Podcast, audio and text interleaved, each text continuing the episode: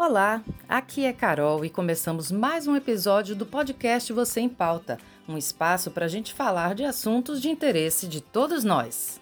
Aqui é Marina e hoje vamos falar sobre Ano Novo, Vida Nova. É quase inevitável. O ano começa e a gente carrega junto vários desejos de mudança. Esse ano eu vou entrar na academia. Esse é um dos mais comuns, né? Se você já não se fez essa promessa, com certeza conhece alguém que fez. 90% aí da, dos brasileiros, pelo menos, né? É de entrar na academia, acaba entrando, saindo no meio. Não, vou fazer um plano anual agora, porque eu vou ficar o ano todo. Aí fica dois meses, três meses, e aí depois não consigo ir.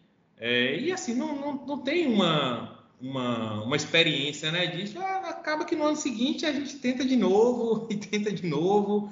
É, Luciano, quantos de nós não ficamos só nessa projeção?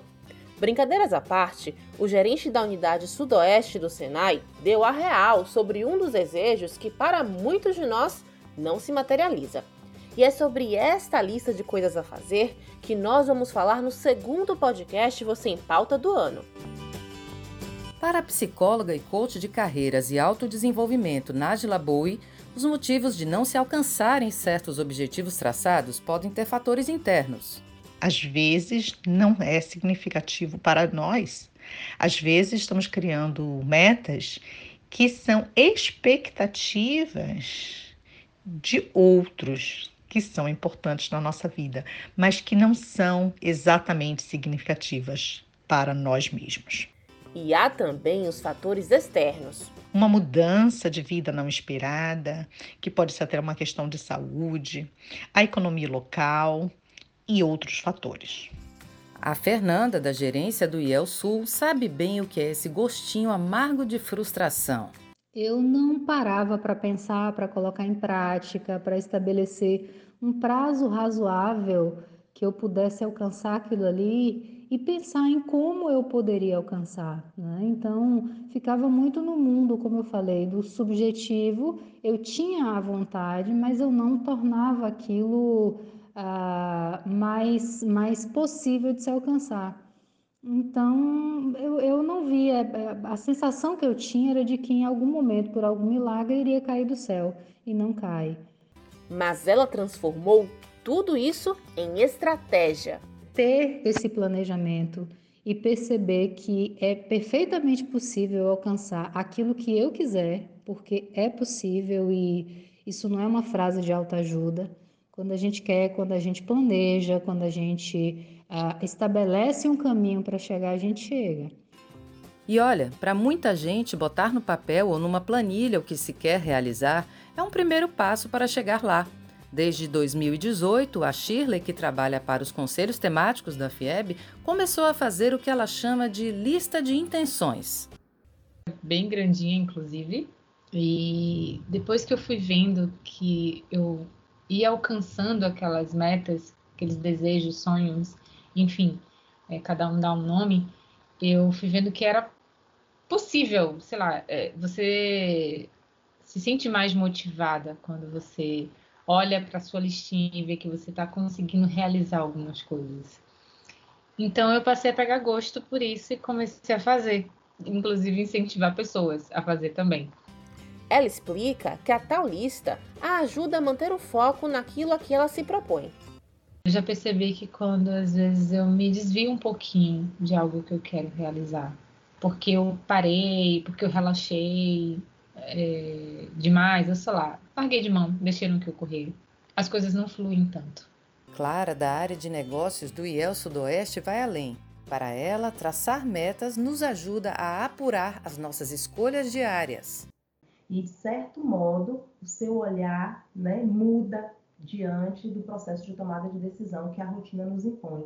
E por mais que a gente é, ache que a vida vai seguindo com fluidez, não, o dia inteiro, todos os dias, nós estamos tomando decisão, né? Na vida pessoal e na vida profissional. Quando você tem uma intenção clara, um objetivo claro, uma meta clara, né, ainda que não esteja escrita, ou no campo profissional, né, e no campo profissional, quando essa meta está escrita, o foco também fica, fica mais claro e te ajuda uh, a alcançar esse objetivo. Nem sempre é fácil, pois traçar novas metas é fazer escolhas também. E escolher nos obriga a abrir mão de alguma coisa. É, quais são as possíveis implicações que eu vou precisar é, lidar para que isso se torne real? O que, é que eu vou precisar abrir mão para que aquilo passe a fazer parte da minha rotina? Quais são os nãos que eu vou precisar dizer, às vezes para mim, às vezes para pessoas queridas, né? Às vezes para os colegas de trabalho, né? Para conseguir dar conta desse dessa minha meta nova, né? Porque a gente tem somente 24 horas, né? E dentro dessas 24 horas, se você tem uma meta nova, alguma coisa vai precisar sair. Então, será que eu estou disposto a tirar algo para que o novo entre?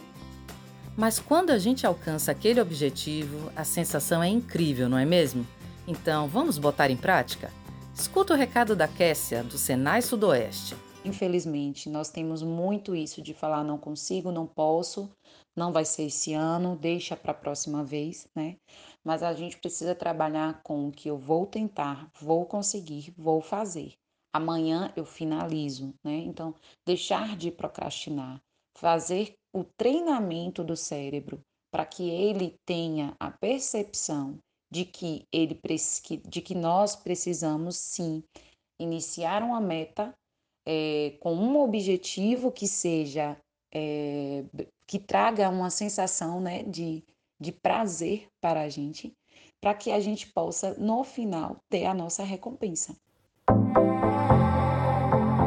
E aí, gostou deste conteúdo? Foi interessante para você? Faça sua crítica ou sugestão pelo e-mail vocêempauta@fieb.org.br. A gente fica por aqui. Até o próximo programa.